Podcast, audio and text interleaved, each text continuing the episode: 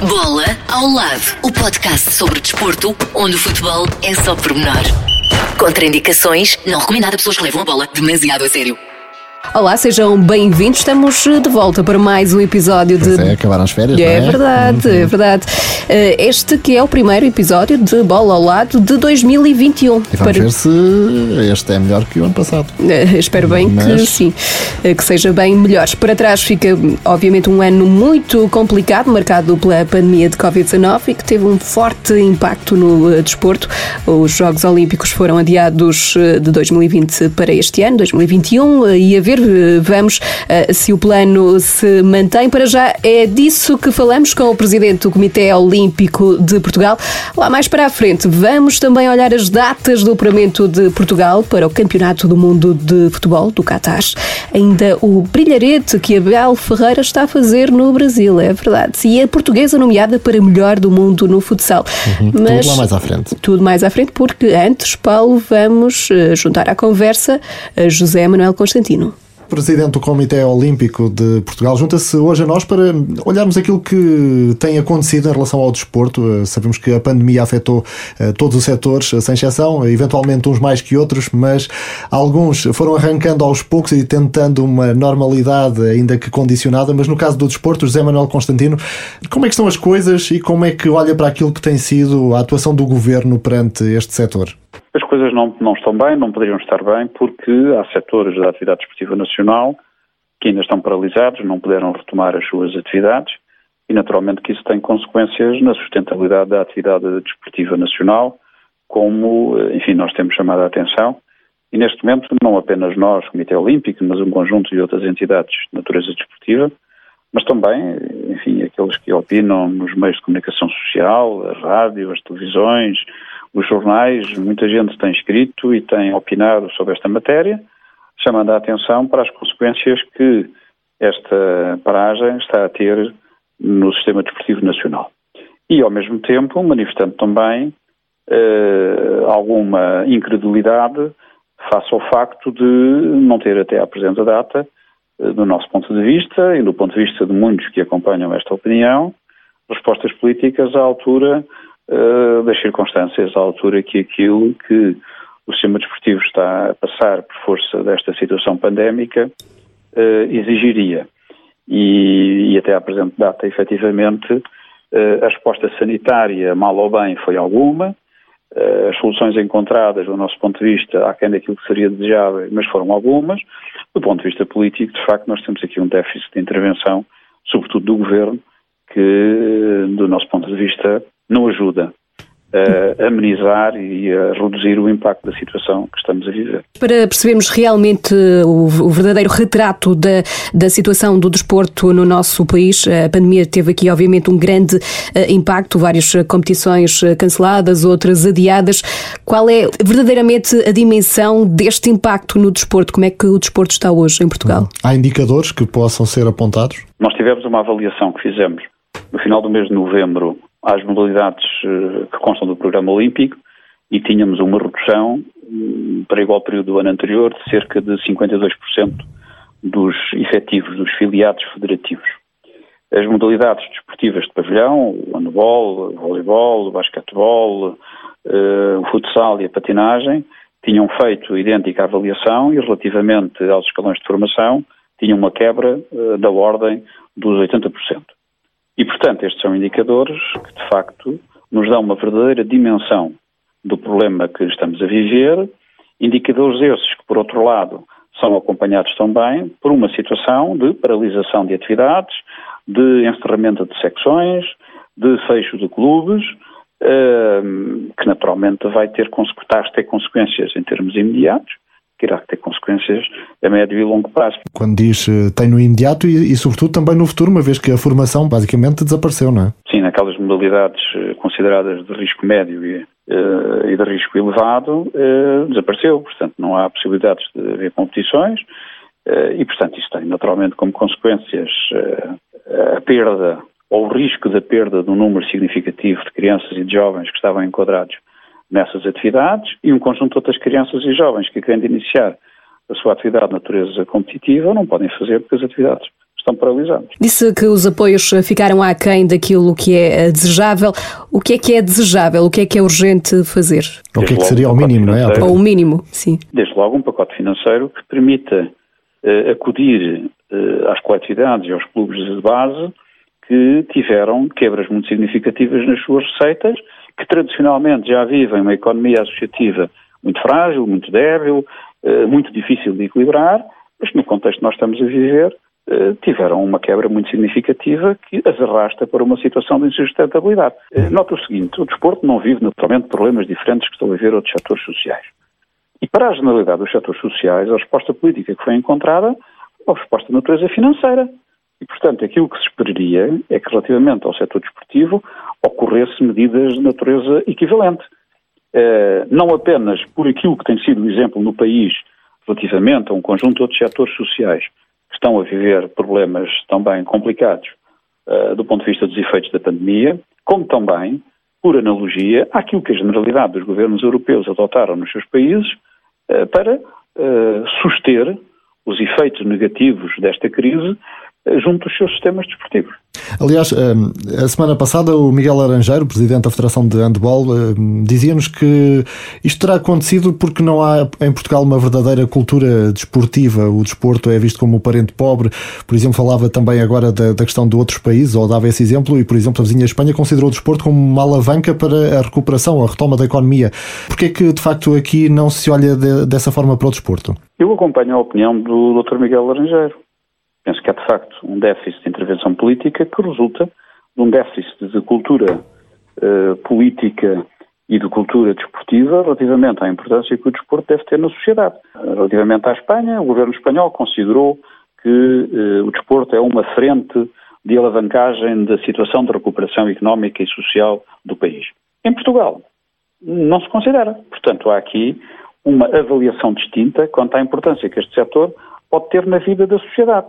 Do meu ponto de vista, isso resulta de uma posição de entendimento cultural quanto ao valor que o desporto tem na sociedade. Em Espanha é considerado muito importante, em Portugal não é considerado importante. No seu caso em particular, uma vez que representa o Comitê Olímpico, estamos a falar de, de uma preocupação, é, se calhar em termos de futuro, aquilo que é depois ter atletas ao mais alto nível, porque, enfim, para lá chegar é preciso começar também de baixo, não é? E ir passando as várias etapas. Estando tudo parado, Sim. Eh, temo que no futuro os resultados uh, sejam mais difíceis de alcançar?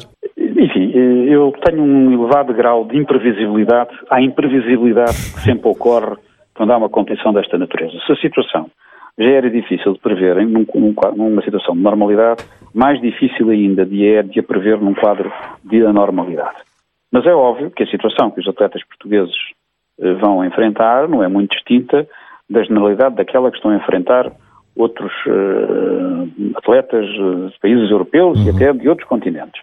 E, portanto, enfim, não é por aí que uh, poderá ser justificada relativamente aos indicadores de resultados desportivos que possam advir da participação nos Jogos Olímpicos de Tóquio. Aquilo que mais me preocupa neste momento é um quadro competitivo internacional que é ele próprio muito instável, porque a situação a termos globais é também ela uma situação muito instável.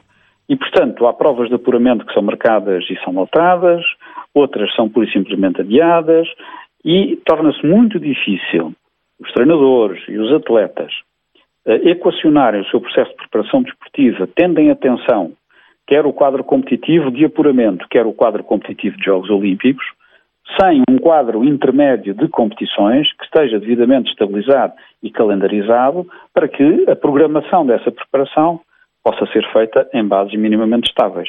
E, portanto, esta instabilidade que está associada à crise global introduz também um fator de instabilidade na preparação dos próprios atletas. Isso, naturalmente, vai ter consequências do ponto de vista dos resultados.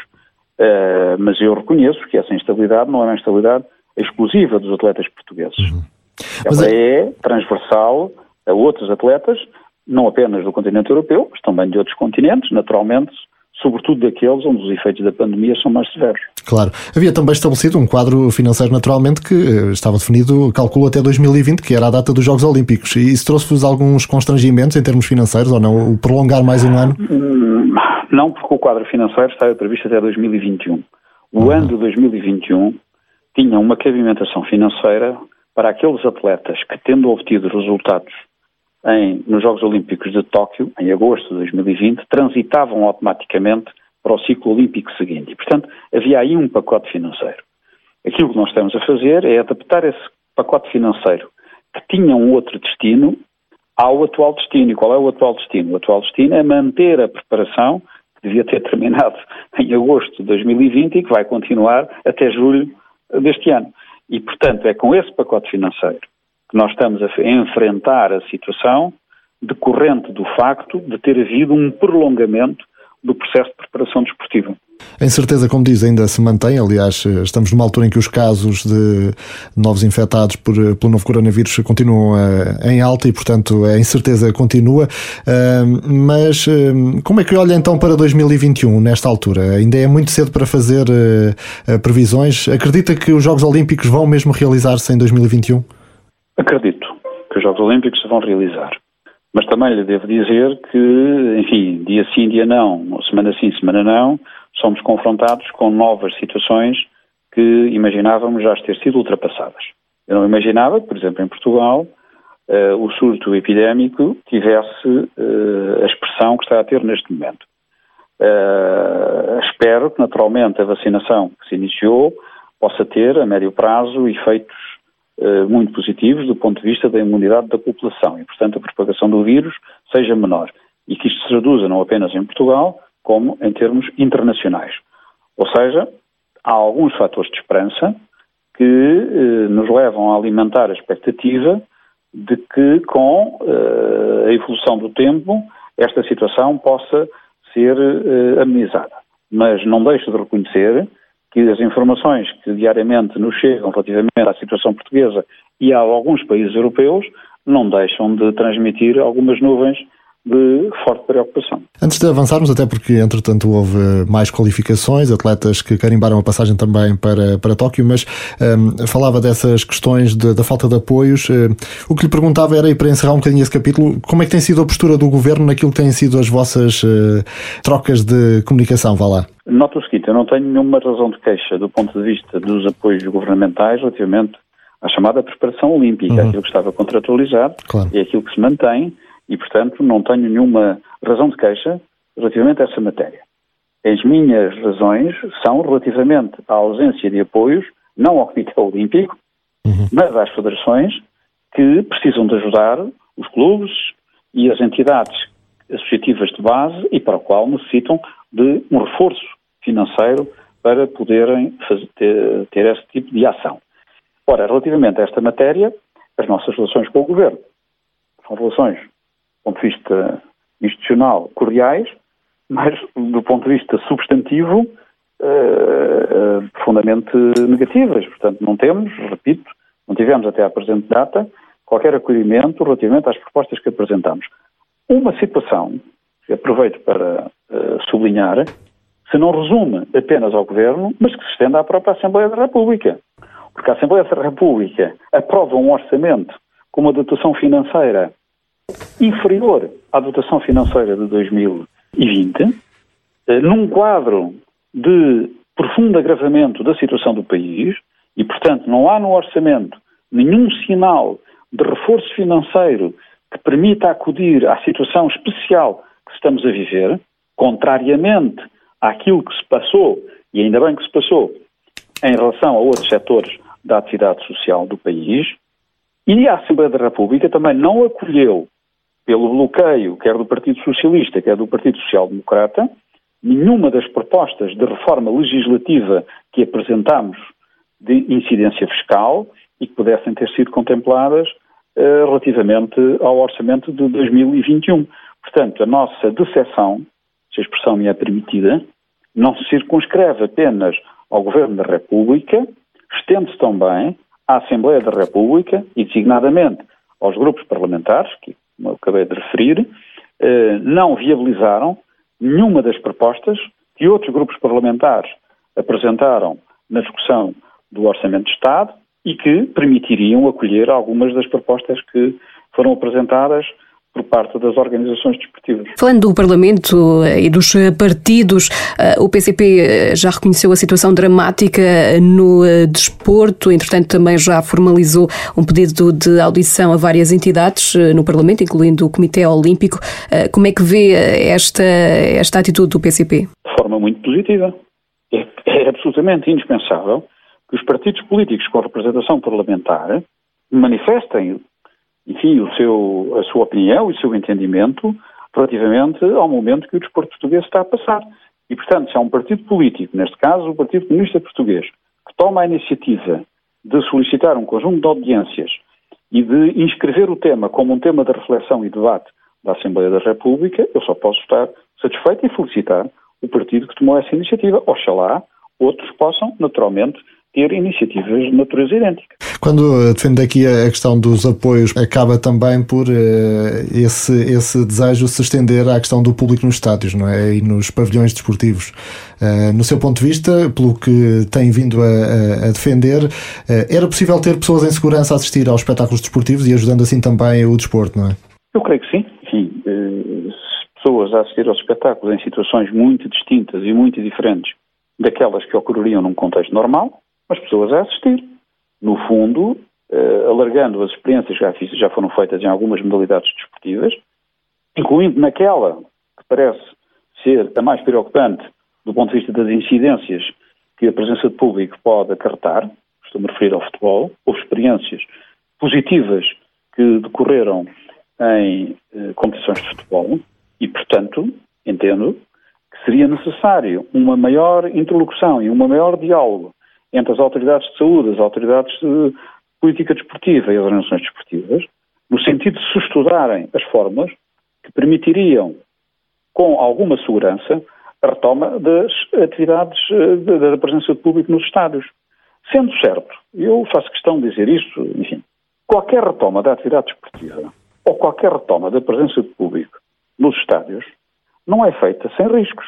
Uhum. Como não há nenhuma atividade que esteja a ser retomada, caráter laboral ou de outra natureza que não comporte riscos. A única forma de evitar esses riscos era fechar as pessoas em casa. Era a mesma coisa que nós, para evitarmos a sinistralidade das, na, nas estradas, uh, proibíssemos as pessoas circular nas estradas, nas estruturas viárias. Naturalmente que aí baixaria significativamente uh, os índices de sinistralidade e de mortalidade. Mas não é possível, porque a atividade do país uh, ficava completamente paralisada, colapsava. Portanto, aquilo que se tem que avaliar é quais são os riscos que se correm e quais são os ganhos que se obtêm. E, naturalmente, nas situações em que a nossa previsibilidade é de que os ganhos são superiores aos riscos, naturalmente que se adotem posicionamentos que sejam eh, compatíveis com esta situação. O, o controle de, do ponto de vista da transmissão pandémica é feito em torno de dois elementos essenciais: é a distância física e é a máscara. Ora, não é possível retomar a atividade esportiva usando máscara e mantendo a distância física. Portanto, é evidente que qualquer retoma da atividade esportiva comporta alguns riscos. Isso é, é inevitável, não há volta a dar a esta situação. É evidente que o deve ser feito com o máximo de condições de segurança, para que esses riscos sejam menores. E porquê? Porque os ganhos que se têm com a retoma de uma atividade está paralisada, do ponto de vista social, do ponto de vista económico e até, se quiser, do ponto de vista sanitário, são superiores àqueles que ocorrerão se estiver tudo parado. E, portanto, este é o dilema que tem que se ultrapassar e é a decisão que tem que ser tomada. E esta decisão não é uma decisão sanitária, é uma decisão política. É uma decisão política que tem que avaliar quais são os riscos e quais são os ganhos. E nos casos em que, e eu estou a repetir, os ganhos são superiores aos riscos, atualmente tomar as decisões em conformidade com essa avaliação. No que toca aos Jogos Olímpicos propriamente ditos e àquilo que será a comitiva portuguesa, eh, está satisfeito nesta altura com o rumo das coisas? Temos tido mais atletas a conseguir os mínimos, Ana Cabecinha, Oriol Dongbo, assim, de repente, mas eh, como é que tem olhado para o desempenho dos nossos atletas e lá está num ano eh, particularmente difícil? Bom, num quadro de, enfim, da normalidade como é que estamos a viver, enfim, estamos razoavelmente satisfeitos. Mas eu não escondo que há alguns casos, enfim, poucos, mas alguns, eh, de atletas que ainda não obtiveram os seus apuramentos e que nós estimávamos já, já, que já o tivessem obtido. Portanto, vamos ter que aguardar ainda as competições que estão a decorrer para que se possam confirmar esses apuramentos. A avaliação é uma avaliação, nesta altura, positiva, com esta, digamos, com esta nota, com esta reticência de haver dois ou três casos que nós esperaríamos já estarem resolvidos enquanto apuramento para os jogos e que ainda não estão. Levar uma equipa maior, eventualmente, do que nos anteriores? Não, não esperamos isso. A nossa expectativa é entre 70 a 80 atletas. Estamos, enfim, dependentes do apuramento do handball. O handball masculino ainda está em competição, ainda tem condições para apurar. É evidente que se se confirmar esse apuramento, eh, a nossa, a nossa delegação aumenta logo o seu volume, atendendo aquilo que se trata de uma modalidade coletiva.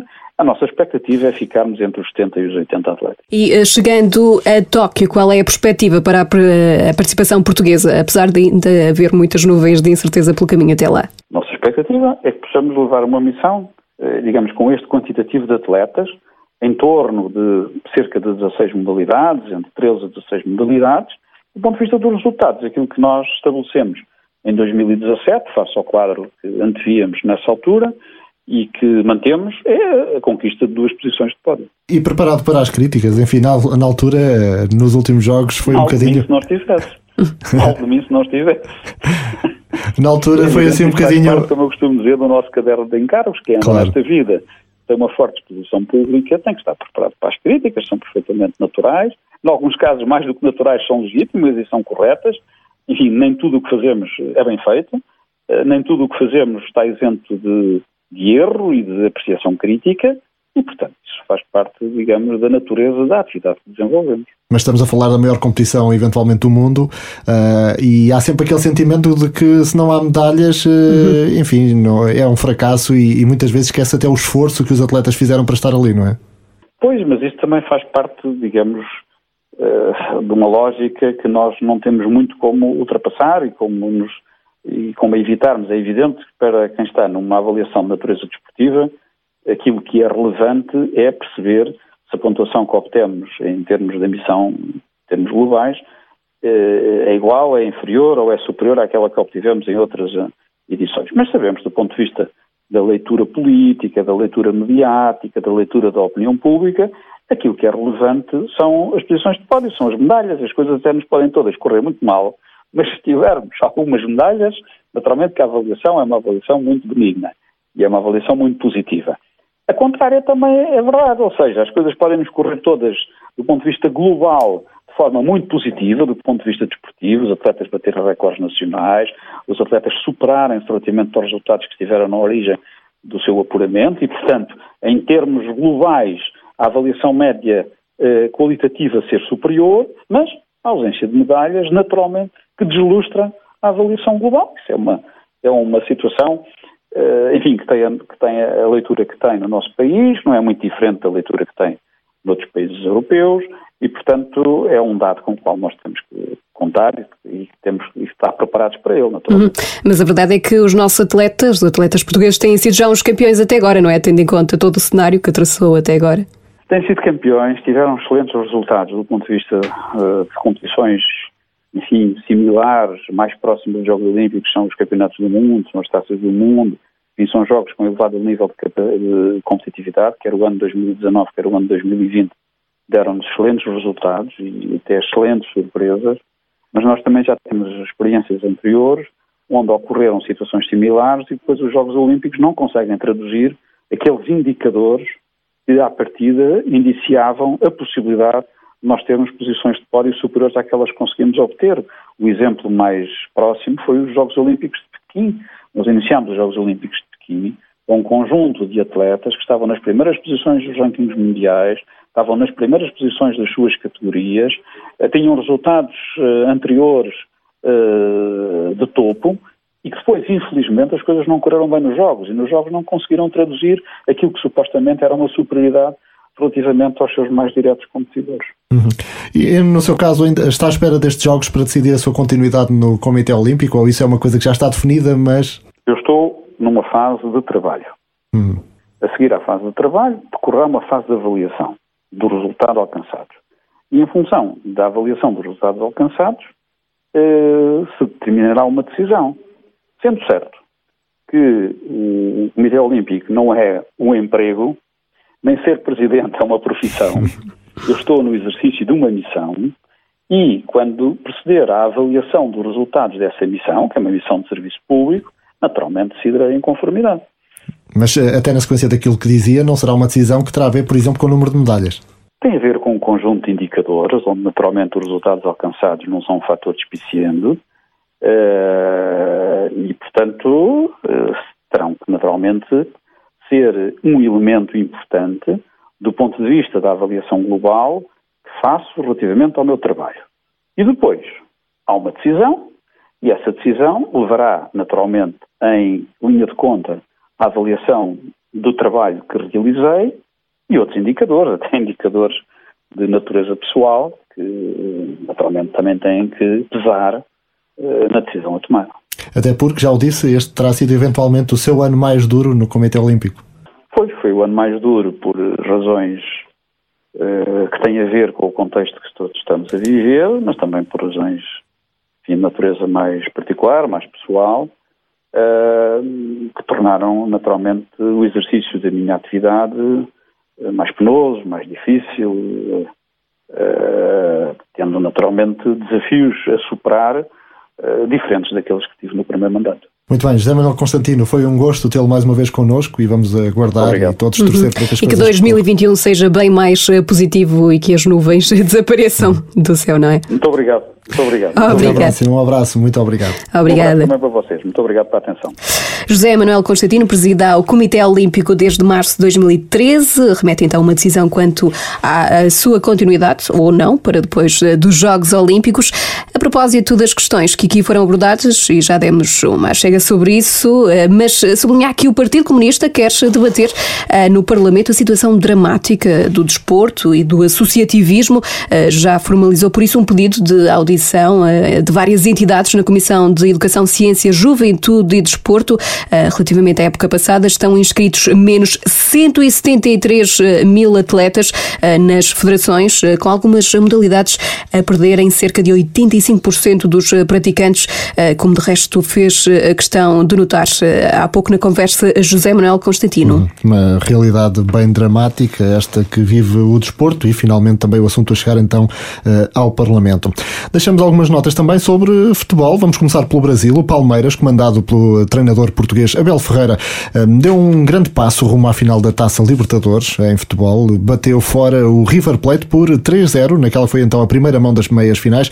O Verdão procura o segundo título depois de o ter conquistado já em 1999 e a confirmar-se a passagem seria assim a quinta final do clube. Por outro lado, o River Plate eh, venceu a prova pela quarta vez em 2018 e é o finalista vencido eh, do Flamengo de Jorge Jesus em 2019. Portanto, este encontro da segunda mão está marcado para eh, terça-feira, dia 12, em eh, São Paulo, e eh, para já o Palmeiras bem encaminhado. Se chegar à final do Maracanã no Rio, uma final marcada para 30 de janeiro, a equipa de Abel Ferreira terá pela frente depois ou o Boca Juniors ou o Santos, que são as equipas que estão na outra meia final. Uma coisa é certa é que esta final da Libertadores vai ser disputada também sem público nas bancadas, ainda e uma vez vez mais devido à pandemia de Covid-19. Isso foi já anunciado e está certo, é um, foi um anúncio da Confederação Sul-Americana de Futebol. Por cá, o sistema do vídeo-árbitro em funções na Primeira Liga Portuguesa de Futebol registrou 534 incidentes nos jogos das primeiras 12 jornadas, esta época. Eh, mais de 40 lances foram revistos, uhum. são dados da Federação Portuguesa de Futebol. Ora, desses 43 lances revistos, o número exato, 95% eh, resultaram numa mudança mudança da decisão original da equipa de arbitragem. Apenas 5% das decisões se mantiveram após a revisão do VAR e 51% dos momentos de revisão incluíram a visualização do lance pelo árbitro principal no relevado. Por outro lado, o grosso dos incidentes eh, prende-se com a verificação da validade de um golo, seguida dos momentos de possível eh, grande penalidade. Estamos a falar de situações em que, eh, nestes 40 casos, vá lá, 95% desses 43, houve aqui uma reversão, ou seja, foi repor a justiça justiça no, uh, no futebol, que é para isso que serve, serve no o VAR. O VAR é? exatamente. É? Uh, pugnar pela verdade esportiva. E ainda pelo futebol, já há datas para o início da fase de qualificação. Portugal arranca esta fase do Grupo A para o Campeonato do Mundo de 2022 no estádio José Alvalade, em Lisboa, um jogo frente ao Azerbaijão. O arranque do apuramento para a equipa das Quinas será então uh, 24 de março. No mesmo grupo, além de Portugal, estão ainda os adversários como o Qatar, este que já está apurado porque é o organizador do torneio. está também a Sérvia, o Luxemburgo e a República da Irlanda. A qualificação para o Mundial 2022 vai acontecer entre março e novembro deste ano. O vencedor de cada um dos 10 grupos vai apurar-se diretamente para a fase final. Os segundos classificados vão disputar os playoffs de apuramento. Este resto é um Mundial que vai decorrer um bocadinho fora daquele período habitual entre junho e julho, que estamos habituados, não é? Uhum, no verão. O fator calor no Qatar aqui influenciar a data da competição de 2022, que, uh, se tudo correr como previsto, irá acontecer lá mais para o final do ano, não é? Entre 21 de novembro e 18 eh, de dezembro. Ainda vamos ver como é que depois se arrumam aqui ligas, campeonatos. Os campeonatos nacionais, etc, exatamente, terá que haver um ajustamento. Esta é a data que está então apontada. Uhum. Seguimos agora para o atletismo, isto porque os campeonatos nacionais eh, de estrada foram adiados eh, para uma data ainda a definir, estavam marcados eh, para o dia 9 de janeiro, o próximo sábado, no Autódromo do Estoril. Foram então adiados, ainda não há uma data. A Federação Portuguesa de Atletismo tomou a decisão, tendo em conta a renovação do estado de emergência, que foi renovado até 15 de janeiro, por causa da, da pandemia, obviamente. Assim, a nova data será proposta, tendo em conta a evolução da situação da pandemia de Covid-19 para garantir a participação de todos os atletas eh, inscritos. Uhum. A pandemia aqui a mexer em tudo e já estamos em 2021, uhum. Mas até agora não há grande alteração. É, é, verdade, e está outra vez numa fase complicada, portanto, a ver, vamos. Todos os cuidados são poucos. Vamos fechar com a equipa de, feminina de futsal do Benfica e é por uma boa razão. Sim, a equipa feminina eh, de futsal do Benfica está entre as 10 nomeadas para melhores eh, do mundo da, da modalidade.